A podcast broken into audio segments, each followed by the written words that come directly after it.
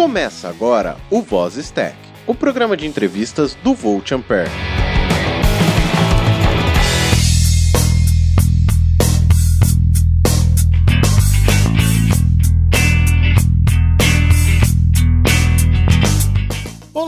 Olá, seja bem-vindo a mais um Voz Stack. Meu nome é Adrian Lemos e estou aqui com ele, o pai daquele pequeno bot, o Roger Manrique. Olá, pessoal. E junto conosco, duas pessoas mais do que especiais. Olha aí, Marcelo Marques, você pediu e eles estão aqui. Senhor Paulo da Kaelon. Olá, Adrian. Olá, Roger. Obrigado pelo convite. E junto com ele também a Roberta Arcoverde. Oi, pessoal. Obrigada pelo convite. Prazer estar aqui com vocês. É isso aí. Vamos lá no nosso Voz Stack aqui, no nosso programa de entrevistas, junto com essas duas grandes feras da área de tecnologia. Nós estamos aqui para contar as vossas histórias. Então, vamos começar pela Roberta, né? Damas primeiro. Roberta, como era a pequena Roberta? Ela gostava já de tecnologia, ela se imaginava com tecnologia. Como foi a sua pequena infância? Ah, triste, né? Triste porque todos os coleguinhas já tinham lá seus Master Systems e eu estava no Atari. Ah.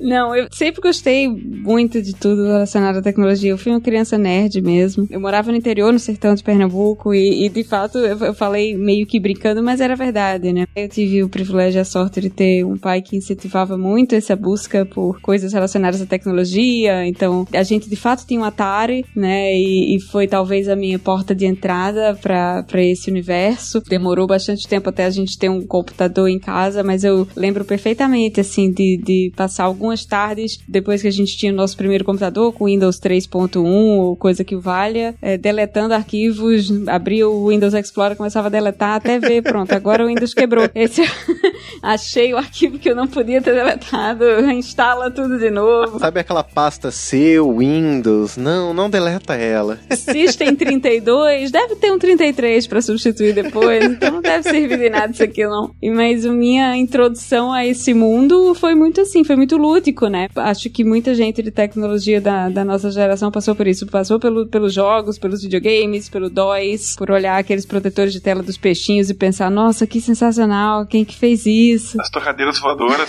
Exatamente. Eu tô lembrando aqui desse screensaver que tinha, que assim, eu, eu gosto de aquário desde os meus 4, 5 anos de idade, assim, desde que eu me conheço por gente, meu pai sempre teve, e eu acabei adquirindo esse gosto também. Então eu lembro desse screensaver de peixinho que, caramba, eu adorava ficar olhando aquele peixinho. Era e... sensacional. Brincar no pente também, né? Na época chamado de paintbrush, nossa, passava tardes ali, divertia bastante. Que legal. E tu, Paulo, como foi a pequena infância do, do Caelinho? É, eu também tive bastante contato mas eu nem comecei no Atari. Olha só, sou mais velho que a Roberta, mas o dinheiro me impedia na época. Ganhamos só um Master System quando já, já tinha mais idade. Então também começo pelos videogames ao mesmo tempo que o meu pai comprou o primeiro computador da casa, que se chamava CP400. Caramba! Aí vocês já estão por fora, né? O CP400 eu não lembro não, cara. Eu confesso que eu não, não me recordo desse... Eu já sou mais da época do Pentium 66, entendeu? O CP400 ele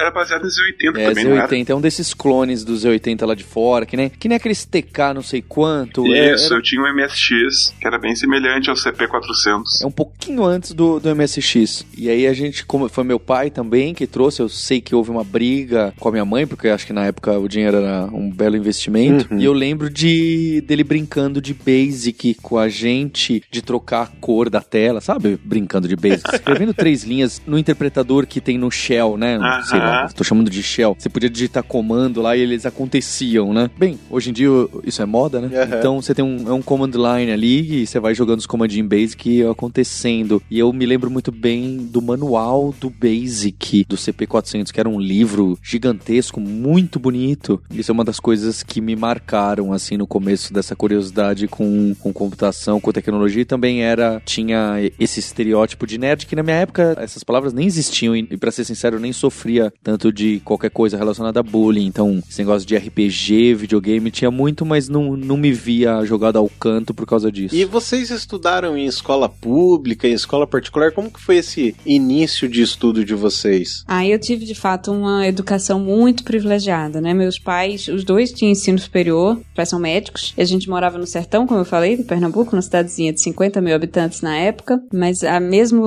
uma cidade de 50 mil habitantes tinha lá suas escolinhas particulares e tal. Então, eles sempre tentaram me dar a melhor educação disponível onde quer que eu estivesse, né? O ensino fundamental, né? Que hoje em dia se chama fundamental, hoje na minha época era primeiro grau, foi todo nas escolinhas lá particulares de, de Arco Verde, né? Onde eu cresci. E também, eh, fora, fora isso, meus pais, minha mãe especificamente, gostavam muito de ler. Então, lá em casa, mais uma vez, de uma forma muito privilegiada, eu tinha à minha disposição uma biblioteca muito rica, né? De tanto de obras de ficção, quanto de não ficção, quanto da famosa Barça e as enciclopédias da, da época para crianças, para adultos, enfim. Então, foi, foi de fato, assim, uma, uma infância do ponto de vista de, de acesso à informação muito privilegiada. E você, Paulo, como que foi o, o seu início de estudo? Acho que também foi parecido com a Roberta. Os meus pais eram professores. Minha mãe era assistente social, mas também trabalhou como professora. E eu estudei no colégio onde meu pai dava aula de francês vocês e com isso a gente tinha bolsa, né? Integral, não, num colégio particular, bom, até acima do, do que a família poderia pagar na época, com certeza. Mas então a gente teve também uma educação bem diferente. E vous parlez français? Ah ouais, très bien. Mais même aujourd'hui, je, je parle et je, je continue à étudier un peu le français. Coisa linda!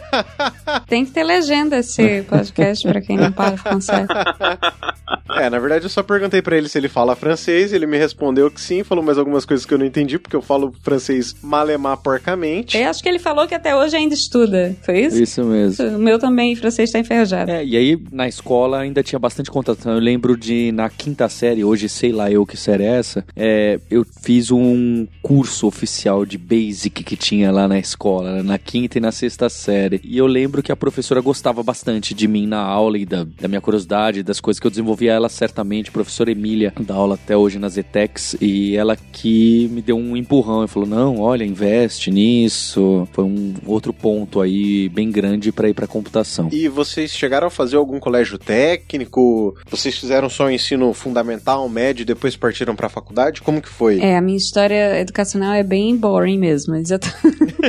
Eu fui do ensino, enfim, é, médio, fundamental, médio e para é, fiz vestibular e fiz faculdade, depois fiz mestrado, mas sabe aquele, aquele roteirinho, sonho da casa própria? Foi, foi mais ou menos o, o, que eu segui. E você, Paulo? Você passou, você chegou a fazer técnico ou alguma coisa assim? Não, não fiz técnico, mas cheguei a considerar por bastante tempo, mas sei lá eu, porque eu lembro que eu tinha um sonho de fazer engenharia mecatrônica. Mas você queria fazer o que no técnico, assim? O que, que você pensava? Era processamento de dados, né? Mas não, não era tão forte assim. Aí veio esse negócio, eu lembro que tinha essa engenharia nova, engenharia mecatrônica e robô e não sei o quê. Mesmo sem saber nada, e com certeza não é nada disso, eu tinha isso na cabeça. Você também foi inspirado por aquele grande filme do Johnny Five, o Um Robô em Curto-Circuito? Eu só não fui porque ele veio depois da minha época do segundo grau. Eu... Caramba, é porque eu falo, eu, eu fui inspirado por esses, esses filmes, né? Robocop, Um Robô em Curto-Circuito. Esses filmes foram os que me fizeram ter vontade de ir para essa área da tecnologia e construir robô, que era uma área que estava bastante no início, né? Era bem embrionário essa ideia de tecnologia, assim. Olha, a única coisa de cultura pop que me influenciou alguma coisa foi Arquivo X, que durante um certo tempo da minha vida eu quis ser médica legista porque eu era muito fã da Dana Scully. Mas não durou muito, não, ainda bem. Nossa, foi a série da minha infância e adolescência, eu gravava em VHS os episódios da Record.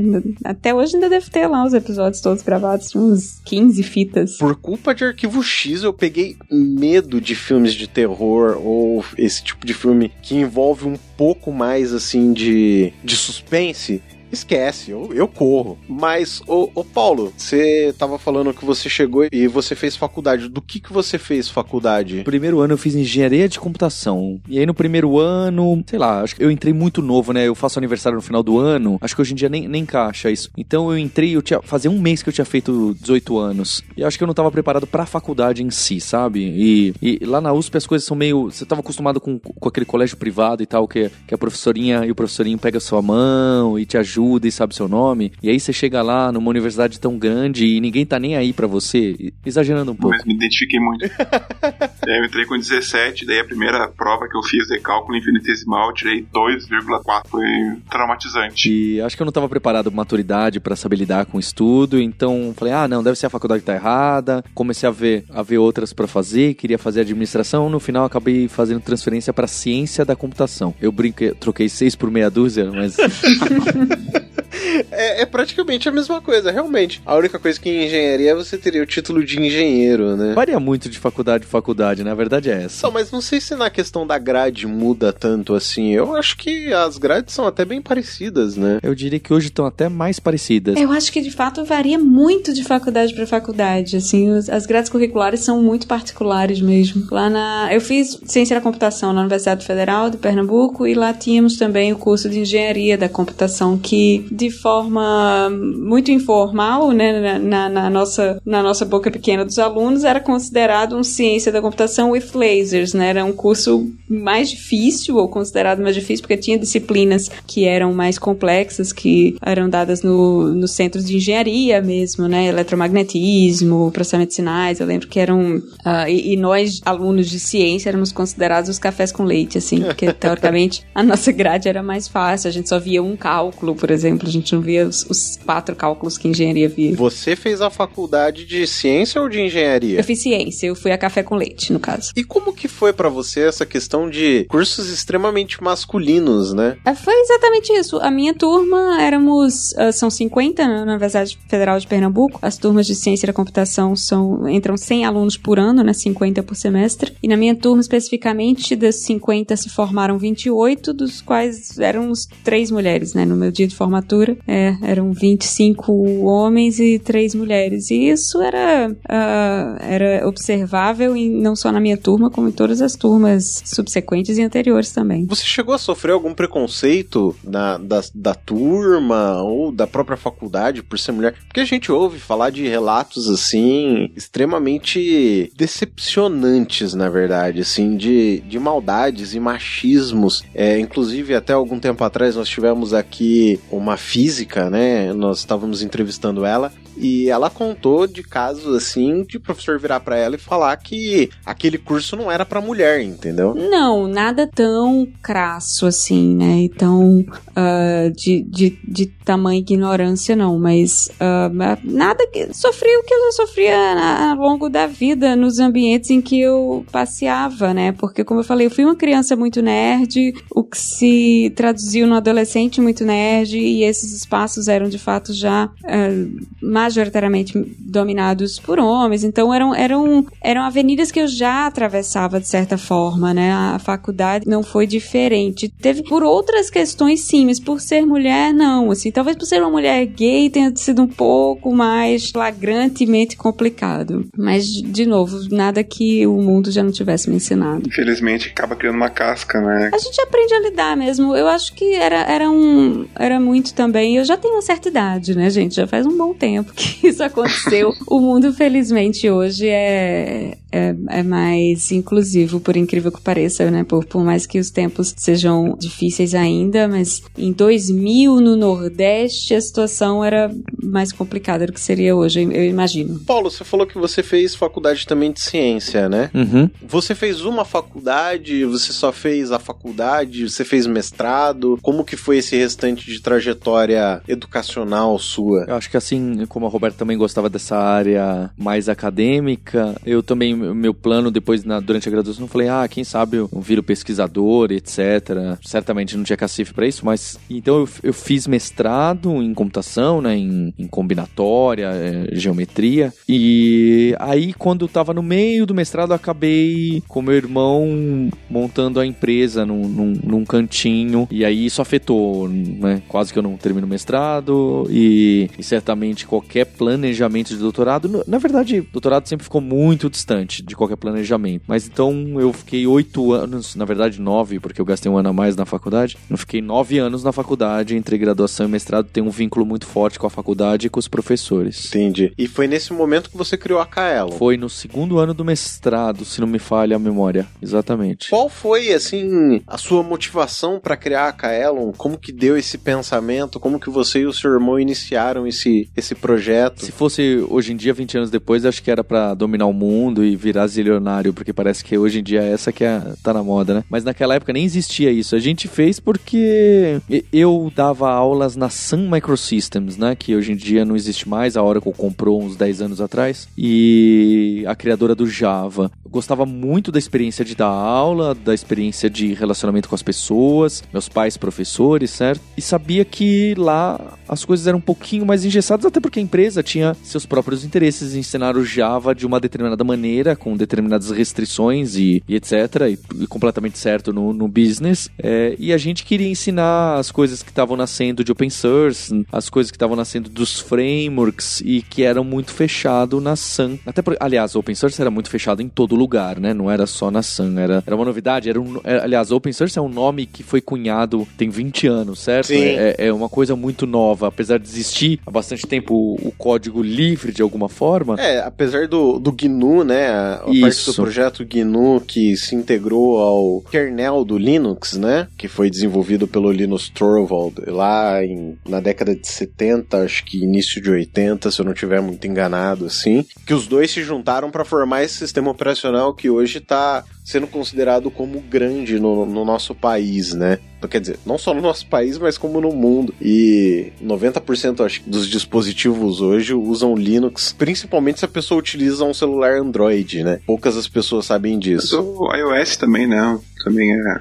O Mac em si, ele é baseado no, no kernel do Unix que vem antes do Linux. A Sun tinha o Solaris também, né? Que também era um, um sistema Unix-like, mas era pago pois é. também, é. né? Não era nem. Eu, eu acho que para as máquinas Spark, acho que era de graça, tá bem? Mas posso estar enganado. Mas realmente, então ela tinha todo um ecossistema dela e gostava daquilo. E a gente queria usar, trabalhar com outras as tecnologias que estavam nascendo ao redor. Então esse foi o intuito. Era para ter um emprego nosso, tá? Não era, não era exatamente vamos ter um monte de gente que a gente vai trabalhar junto junto, não, não tinha essa essa pegada, porque a gente não tinha nem maturidade e não, e não havia esse ecossistema de startup ou o que for. Até a palavra empreendedor, né, antes era empresário, eu acho, e o momento que isso dá essa mudada, é, eu, eu, já tava com a empresa. Isso foi mais ou menos em que ano, assim, só pra gente se situar na linha temporal? 2004, abril de 2004, 15 anos atrás. 2004 foi mais ou menos a época que eu comecei a ter contato com o Linux, que foi com o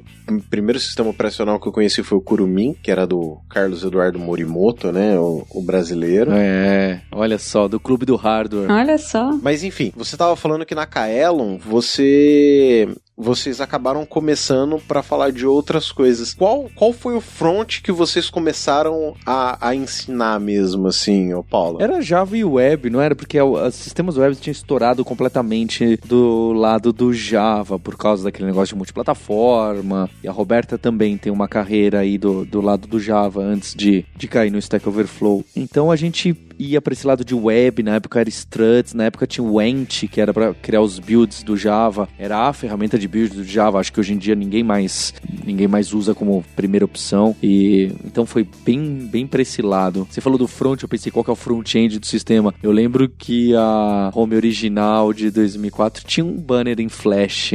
Nossa, cara. Flash fez parte da internet como um todo, né? Nossa, é muito importante, eu diria. Joguei muito joguinho em Flash na internet. E, Roberta, você falou que você chegou a fazer mestrado, né? Fiz, fiz depois. Eu, eu fiz minha graduação, me formei, depois mudei para o Rio, recebi minha proposta de trabalho, e foi aí, na verdade, que eu fiz minha transição de programadora Java para programadora C Sharp. É, eu fui com a promessa de trabalhar em Java, veja só, mas quando cheguei lá, o projeto. Alguém te enganou. É, não, eles tinham projetos em, em várias linguagens. Eu, a princípio, fui contratada para programar num projeto em Java, mas quando cheguei lá, um, um, outro projeto de um outro. Era uma consultoria, né? Uhum. Então tinha um outro cliente que estava precisando mais no .NET e eu entrei e não saí mais. Mas aí foi no Rio, depois de dois anos, né, longe da, da faculdade, já no, no mercado mesmo, trabalhando, que né, apertou a, a formiguinha, a pulguinha lá de voltar para academia. Eu sempre gostei da, da vida acadêmica, eu fiz iniciação científica na época da faculdade, é, um ano e meio até, bem mais do que os alunos costumavam fazer, porque eu gostava mesmo, gostava de escrever artigo, de pesquisar e tal. Então foi natural, assim, a minha procura por um mestrado, mas como eu já estava no Rio, eu fiz lá mesmo na, na PUC do Rio, né, na, na mesma área que eu fiz o meu trabalho de graduação na época da faculdade, então foi meio que uma continuação de áreas de pesquisa de projetos que eu já tinha iniciado dois anos antes, né? Isso foi 2010 2010, eu defendi minha dissertação em 2012, isso. E sobre o que, que foi a sua tese? A, a minha dissertação, tese, é, dissertação, caso, desculpa, é, é. Eu não fiz doutorado. A minha dissertação foi sobre priorização de refatorações baseados em anomalias arquiteturais. Era bem engenharia de software, assim, bem pesquisa empírica, uh, muita análise de código. Era uma época da... Nossa, já faz seis anos, mas era uma época em que engenharia de software empírica como área de pesquisa estava bombando muito, porque você tinha muito material, muito dado de estudo que 10 anos antes eram impossíveis de analisar, né? Como centenas de milhares de repositórios de códigos disponíveis para fazer análise de uh, code smell, né? De, de anomalias arquiteturais e de código, que era o que eu gostava de, de fazer, né? Basicamente ler código feio. E como que foi você sair da sua terrinha e vir pro Rio de Janeiro? Foi tranquilo, não teve. Eu, eu morei com a minha família até. Na verdade, eu saí de casa cedo para ir para Recife, como eu falei, né? Eu fui criada no interior, na, na, em Arco Verde. E quando eu fiz 13 anos, eu fui para Recife fazer sétima série, porque eu já queria desbravar, porque eu já queria ir pra cidade grande, conhecer coisas novas, fazer coisas diferentes. Então, eu via meus pais só nos fins de semana. Seu sobrenome não é Arco Verde? É, eu sou dona da cidade. Ah, ok. Não, mentira. É. pera, é, pera, pera. Tá, tá dando nó na minha cabeça. Não, é zoeira, eu não sou dona da cidade, mas é uma coincidência. Meu sobrenome é Arco Verde e a cidade também se chama Arco Verde. A cidade tem esse nome em homenagem ao cardeal Arco Verde, que por sinal é uma rua bem perto de onde eu moro aqui em São Paulo. Que legal, cara. Que história fantástica. Então, no, no Rio de Janeiro, você acabou começando a trabalhar com, com .NET, né? E pegando essa nova fase do, do C Sharp. E além disso, você foi enveredar para que área da programação? Você continuou, aprendeu novas coisas? Como que foi esse, essa sua evolução? É, eu sempre fui desenvolvedora web, né? Depois que eu me formei, depois que eu entrei no mercado de trabalho, eu sempre trabalhei com web, nunca trabalhei com outra coisa. Como eu falei, né, a princípio com Java, nos estágios, na faculdade, no comecinho da minha carreira, nos primeiros seis meses da minha carreira eu trabalhava com Java, depois uh, peguei essa fase que o Paulo falou, né, de, de struts, JSF, eh, JBs, Ent, Ent Build, tudo isso fez parte da, é, uma parte da qual não sinto tanta falta do início da minha carreira. Olha, na época a gente achava bem bom, hein? Hoje em dia, olhando para trás, a gente vê os, os, problemas. E aí, desde então, fui para .NET, mas sempre trabalhei com, com web, né? Mesmo quando fiz meu mestrado, eu fui, fui aluna de tempo parcial. Também eram os patinhos feios. Ninguém nunca queria trabalhar com aluno de tempo parcial, né? nem os professores, nem os colegas. Mas deu tudo certo. Enfim, eu tive a sorte de trabalhar numa empresa que, de forma muito generosa, me liberava duas vezes por semana para cuidar das coisas do mestrado, mas continuava trabalhando como desenvolvedora web mesmo. Eu sempre gostei desenvolver, sempre foi o que eu queria fazer um, se eu pudesse até me aposentar. Então, para mim foi no, no início foi um pouco complicado ficar longe das áreas de gestão, né? Porque você depois de um certo tempo todo mundo acha que a, promo a promoção natural que se deve dar a uma desenvolvedora é colocá-la como gerente de outros desenvolvedores, mas por sorte eu escapei dessa furada para mim, né? Porque nunca foi a minha pretensão nem a minha vocação, assim, eu sempre quis continuar desenvolvendo. E Paulo, já faz aí mais ou menos quatro anos que vocês estão com o Nerd Tech, né? Patrocinando o Nerd Tech no, no Jovem Nerd. Em que momento você pensou assim, não, eu vou estar tá junto com os caras, vou investir no projeto dos caras? Em que momento que você pensou isso? Em que momento você imaginou que colocando os cursos da Alura, né? E, e da Kaelon, como, como que foi essa transição, essa expansão do, da empresa que você começou com seu irmão lá na, na época que você estava fazendo o segundo ano de mestrado? Como que foi essa, esse, não só o crescimento, porque eu lembro que quando vocês começaram a fazer, vocês já estavam com mais de 200 cursos, então era curso pra caramba. E, e como que foi essa transição, em que momento que vocês pensaram nisso? Como que foi isso, essa entrada de vocês nesse mundo podcastal? Porque acredito que foi ali que vocês entraram no mundo do podcast, né? Foi mesmo, foi até um pouco antes da gente gravar com eles. É, tem um colega de Brasília, o Rafael Lacerda, que deu aula bastante tempo na Kaelon e às vezes ainda participa. Ele insistia, pô, anuncia, anuncia os cursos no Jovem Nerd. Eu falava, Jovem o quê? Não, no Jovem Nerd, um podcast. Eu falei, ah, você tá de brincadeira que eu vou anunciar num lugar que chama Jovem Nerd, né? Você tá de sacanagem comigo. É, bem, aí não sei por que ele insistiu. Eu, eu sou um cara que tem uma memória péssima, né? Às vezes não dou os devidos créditos para as pessoas porque realmente não lembro. E aí, em algum momento, falar, ah, tá bom, vamos testar. E aí a gente testou uma publicidade e caiu bem num episódio que era sobre NBA. E, obviamente, o match de NBA com programação não é tão alto quanto poderia ser de outros episódios.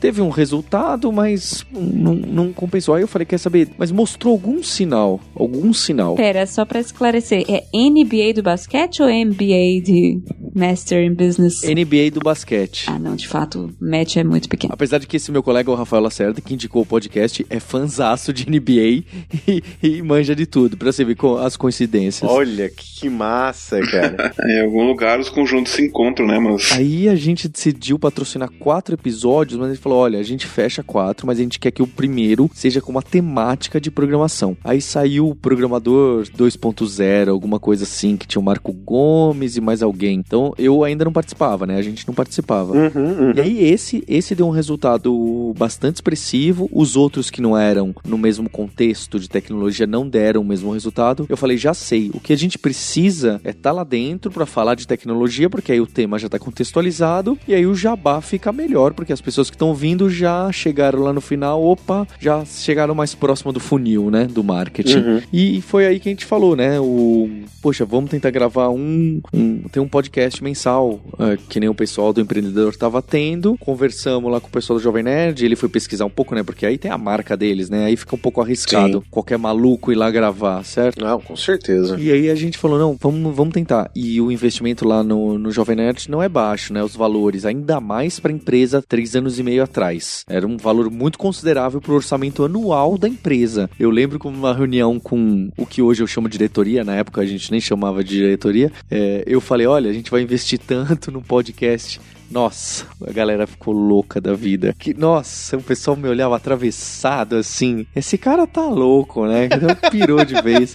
A gente não gasta um décimo com isso em AdWords, vai colocar esse dinheiro nesse site maluco aí, que legal. Deu alguma coisa, mas. E aí, esse, esse. Teve vários momentos da empresa, da Kaela, da Lura, que a gente teve um, um, uns quatro momentos. Sem dúvida, entrar com o podcast com o Jovem Nerd. E acho que o público gostou muito da gente. E a gente gostou muito do público. Casou de uma forma muito forte, não é? é as pessoas falam da gente para eles, né? Tem, tem pessoas que perguntam pro Jovem Nerd, pro Alexandre, se eles pagam a gente pra gente estar tá lá. Acabou tendo uma inversão aí, isso, né? Isso, isso. De alguma forma a pessoa acha que é, é. Acha não, ela considera que é conteúdo relevante. Tão relevante que isso deve estar tá sendo criado a algum custo. Então, acho que ali a gente achou um formato muito bom. Com seis, sete meses a gente falou, poxa, não dá para entrar em tema muito técnico. Vamos tentar montar o nosso próprio próprio para poder falar das coisas técnicas. E aí nasce o hipsters.tech, que também é um ponto interessante que trouxe. A gente acabou, eu, eu, falo, né? Eu lembro que em 2006 a gente lançou o blog da Kaelon. Uhum. E naquela época, no Brasil, as empresas não tinham blog de tecnologia, não é? É, normalmente quem tinha o blog era uma pessoa comum Isso. que ou ela tinha um cargo grande numa empresa e acabava tendo um conhecimento grande em um determinado assunto, ou era mais o pessoal de opinião mesmo. O que a gente vê hoje com podcast existia na época com blog, né? Isso, exatamente, eu faço essa comparação. Aí agora, o que está acontecendo é esse fenômeno acontecendo com podcast. Então,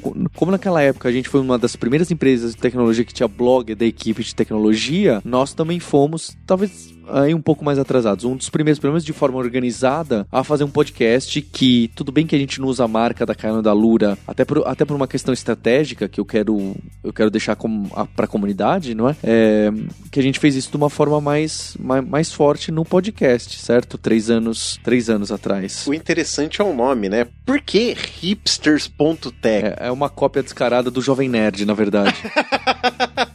Porque as pessoas se identificam como nerd. Isso é muito forte do Jovem Nerd, né? Na verdade, eu acredito que o Jovem Nerd criou essa esse orgulho nerd. Graças a eles que esse orgulho que, que hoje, na verdade, que hoje o nerd tem orgulho de ser nerd. Porque eu lembro que quando eu tinha meus 10, 12 anos, ser nerd era algo pejorativo. E eu acredito que na época deles de escola, ser nerd era mais pejorativo ainda. E hoje tem essa identificação de orgulho, né? E aí a gente falou, vamos tentar arrumar um adjetivo que as pessoas possam falar, eu sou alguma coisa, né? E aí foi vendo algum monte de nome, aí tava aquele domínio .tech que tava na moda. Aí a gente chegou aí no hipsters.tech. Eu queria, eu queria hipster, né? Mas já tinham, já tinham pego o domínio.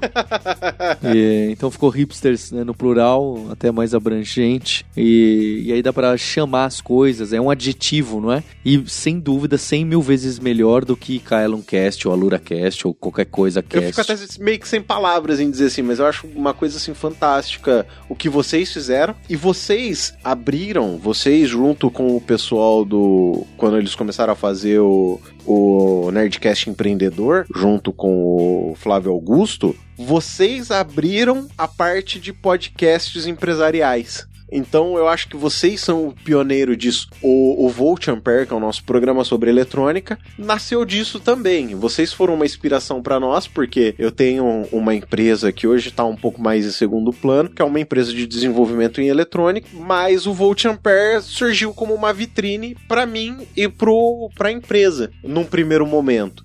E hoje ela se transformou numa coisa que somos três caras falando de eletrônica, mas também dando nossos pitacos em tecnologia. E hoje podendo entrevistar pessoas que são da área de, de tecnologias completamente diferentes da nossa, com vivências completamente diferentes da nossa. Então, por vocês terem aberto essa possibilidade, por vocês terem desbravado esse campo, eu preciso agradecer vocês também, entendeu? Então, muito obrigado por vocês terem feito isso. É muito legal ouvir isso e acho também é acertado, né? Pena que o Linhares não pôde estar aqui. Pois é. E é curioso que o Linhares e a Roberta foram entrando depois. Eu, para ser sincero, nem lembro. É, mas eles apareceram nos episódios e o pessoal foi gostando e, e aí a gente foi. Eu fui convidando os dois para participar dessas roubadas. O que eu acho legal é que o Linhares, você chamou ele de Balboa porque ele hoje mora na cidade onde foi gravado o Rock Balboa, certo? Ele é bem forte também, diga-se de passagem. É, eu, eu confesso que eu não conheço pessoalmente, conheço conheço o Paulo, que eu tive o prazer de conhecer ele no Front em Campinas, né? Que teve aqui, onde ele fez uma palestra excelente. Mas é, eu tenho uma relação com o Rock Balboa meio complicada, né? Porque não sei se vocês perceberam, mas meu nome é Adrian. Adrian é o nome da esposa do Rock. eu não vi essa vindo. Eu só queria saber na, da Roberta como é que ela foi parar no Stack Overflow, que para mim é um dos um dos poucos sites que eu acesso todo dia. É, eu também. É o Stack Overflow.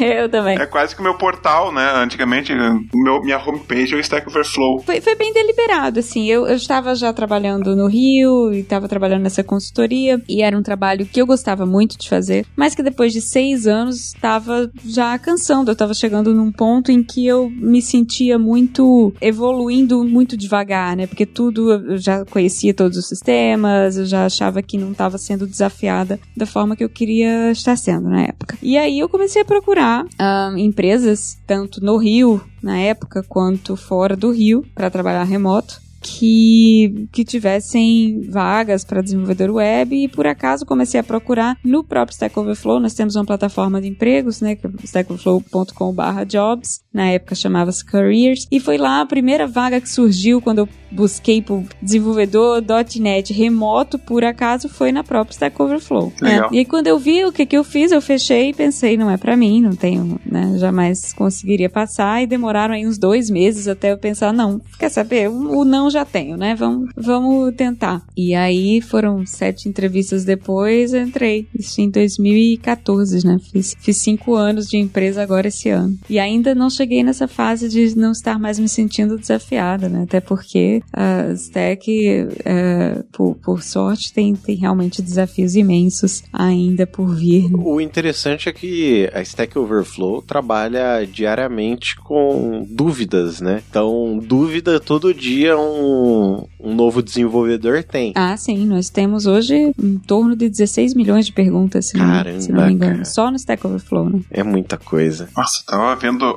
no, no teu Twitter ali aquele negócio. De, eu, eu fiquei pasmo olhando a quantidade, a memória do. Ah, do, do nosso servidor de banco de dados? Isso! São quantos tera? Nem eu lembro de cabeça. Um e-mail! É, Caramba. de memória RAM. É, dá pra jogar qualquer coisa. Esse roda Crysis com certeza, né? Joga, tranquilo. 4K. Dá pra jogar um Doomzinho, né? Mas isso aí é pra abrir o Chrome em várias abas? Tudo isso? Com Slack, Slack e Gmail, todas as abas. Muito bom. Então, caminhando pro final, pessoal, fiquem à vontade pra fazer jabá, falar onde que o pessoal encontra vocês, deixarem suas mídias sociais. Fiquem à vontade, por favor. Bom, eu, eu vivo no Twitter, é a única rede social que eu de fato uso, é onde eu moro e onde é mais fácil também de entrar em contato comigo. Mas uma outra forma fácil de entrar em contato é no, no meu e-mail, que é roberta.stackoverflow.com. não, não querendo me gabar, porque é um e-mail muito maneiro. Aí, escutem o Hipster, toda terça-feira. Eu vou deixar o Paulo fazer um jabá muito melhor do que o meu. Mas, é, para mim, esse negócio de podcast realmente pegou. Eu, eu gosto muito de fazer, me divirto muito e aprendo muito fazendo. E por isso que eu fico muito feliz também de estar sendo convidada para não para sabatinar ninguém, mas para ser sabatinada, né? Uma, uma posição diferente. Eu já tô mais acostumada, como na posição de co-host, a fazer perguntas. né? É, é engraçado, a gente, a gente se sente até um pouco acuado, não é? Não, eu, tô, eu tava quase perguntando coisas aqui. Eu já tava com uma lista de coisas pra perguntar. pra- E qual que é o seu Twitter, Roberto? É, pois é, falei que morava lá e não disse o que eu quero. O meu Twitter é RLA4, é, que era por acaso o meu login na universidade, né? E acabou ficando. E pro Twitter é muito conveniente porque só são quatro caracteres, você consegue utilizar Uhum. o resto pra fa- fazer suas mensagens, né? Sim. Então, arroba RLA4, é lá onde eu moro. Paulo, então fique à vontade pra fazer o seu jabá, onde as pessoas te encontram. É, eu também. Eu não sou tão assíduo ao Twitter, mas respondo tudo lá no arroba paulo underscore kaelon e e-mail é paulo.silveira arroba kaelon.com.br, mas parece que hoje em dia o pessoal quer o meu telefone pra me mandar WhatsApp, onde eu vou me perder, né? Vai ficar aquela mensagenzinha que eu vou me perder, porque não tava com o nome da pessoa e aí esqueceu, ficou lá por trás. E fica o convite pra ouvir o podcast e assistir vídeo. Quem curte o YouTube, a gente tem uns vídeos aí, tem da Roberta, hipsters.tube. Esse sim fica dentro do canal da Lura, ali no YouTube, pra gente não ter que criar mais um canal, que no YouTube tudo dá mais trabalho, o vídeo é 100 vezes Sim. mais complicado. Tem os vídeos pra quem tá começando, inclusive pra quem tá muito no hardware, nesse hardcore que eu não entendo nada desses dos, dos episódios de vocês aí de capacitor e resistor. É, para quem quer pegar o comecinho da programação e entender de algumas tecnologias, os vídeos são bem pra, v- vamos chamar assim de básicos. Bom, pessoal, finalizando é isso. Agradeço imensamente essa participação de vocês. Foi um prazer, como diria Léo Lopes e Nena Hagen, tê-los aqui conosco. Muito obrigado mesmo. Até o próximo programa. Um abraço. Tchau, tchau. Um abraço, muito obrigado. Tchau, tchau. Tchau, tchau. Obrigado. Valeu.